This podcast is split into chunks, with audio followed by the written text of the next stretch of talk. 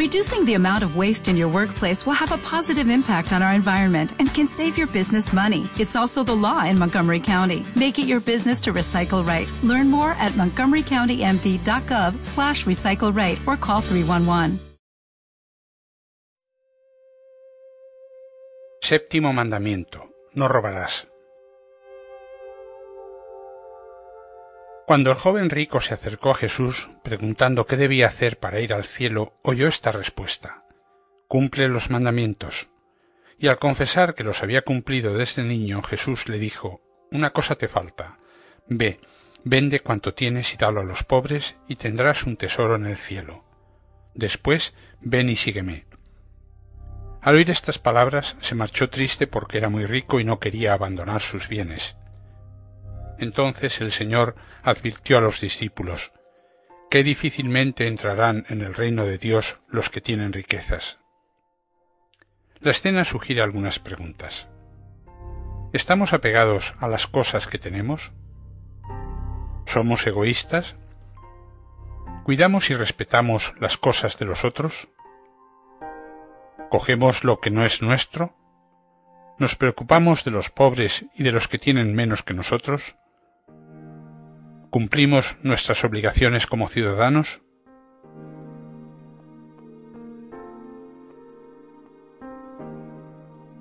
El plan de Dios sobre los bienes de la tierra. El hombre nace en el seno de una familia, padres, hermanos y otros seres que lo cuidan para que salga adelante. También está rodeado de cosas que necesita para vivir y desenvolverse, comida, bebida, vestido y muchos bienes que hacen posible y facilitan el desarrollo de sus capacidades naturales. Esos bienes, como también la vida, no se los ha dado él, sino que los ha recibido.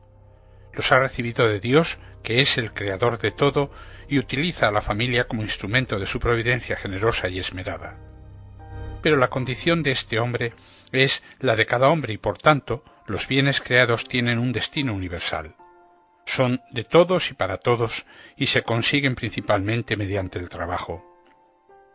Al mismo tiempo, para seguridad de su libertad y estímulo del trabajo, derecho y deber del hombre, necesita poseer algunos bienes, casa, tierras, dinero, que protegen la autonomía de la persona y de la familia.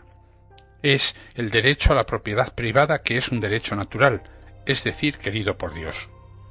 Por eso, los sistemas que anulan o coartan la libertad, el trabajo y la propiedad privada son antinaturales porque se oponen a derechos fundamentales de la persona humana. Armonizar y tutelar una y otra dimensión, el destino universal de los bienes creados y la propiedad privada, es lo que hace este séptimo precepto del Decálogo junto con el décimo. Es la idea que subyace en la frase de Juan Pablo II. Sobre toda propiedad privada graba una hipoteca social porque, aunque puede disponer de las cosas, el hombre es mero administrador y debe estar abierto a los demás teniendo en cuenta virtudes tan sociales como la templanza, la justicia y la solidaridad reclamadas por la condición del cristiano.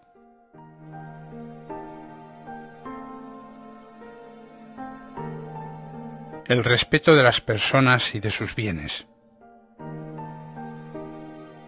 Teniendo en cuenta esos principios que regulan el uso de los bienes creados, el séptimo mandamiento prohíbe estas actuaciones que atentan contra el derecho del prójimo.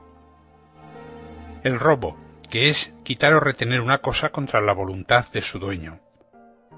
La usura, que es prestar dinero u otra cosa exigiendo un interés excesivo. El fraude, que es no dar el justo peso y medida o dar una cosa por otra.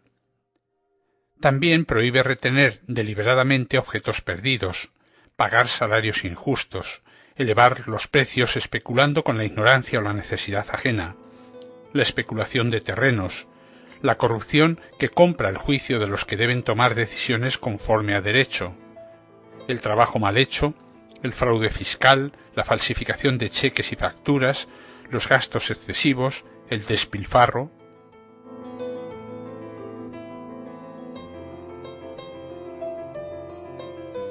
el respeto de la integridad de la creación. Dios no ha concedido al hombre un dominio absoluto y despótico sobre la naturaleza, sino relativo, es decir, un dominio regulado por el respeto y cuidado de la calidad de vida del prójimo, incluyendo a las generaciones futuras. En el trato con los animales es legítimo servirse de ellos para el alimento y vestido, pero no es conforme a la dignidad humana hacerlos sufrir inútilmente, sacrificar sus vidas sin necesidad e invertir en ellos sumas notables que más bien deberían remediar necesidades de los hombres.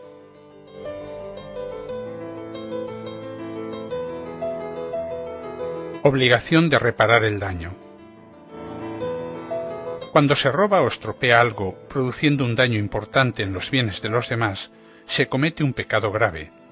El pecado es venial si el daño es pequeño. El pecado grave se perdona en la confesión si al arrepentimiento acompaña la intención, al menos, de devolver lo robado o reparar el daño. Si no existe esta intención, el pecado no se perdona. Si ya no se tiene lo robado, hay que devolverlo de los bienes propios o comprar otra cosa igual a lo robado y devolverlo. Si no se sabe qué hacer, preguntar al confesor.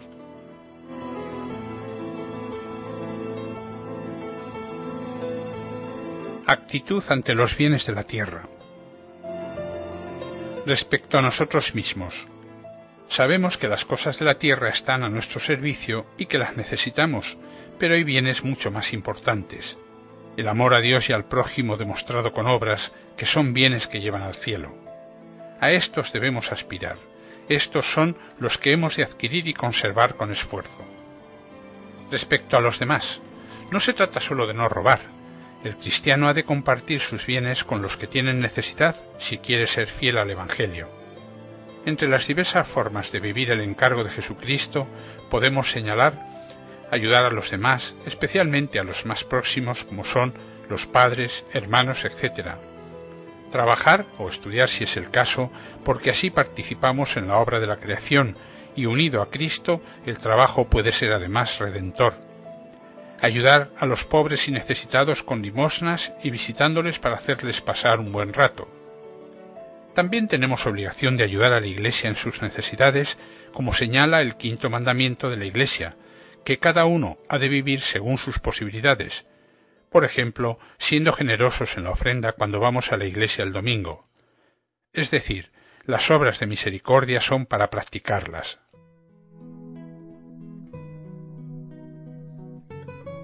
Propósitos de vida cristiana. Vive la generosidad en dejar las cosas propias a los hermanos, amigos, compañeros, etc no robes nunca nada, aunque sea poco y en casa. Si lo has hecho, devolverlo cuanto antes. Da limosna a los más pobres y necesitados.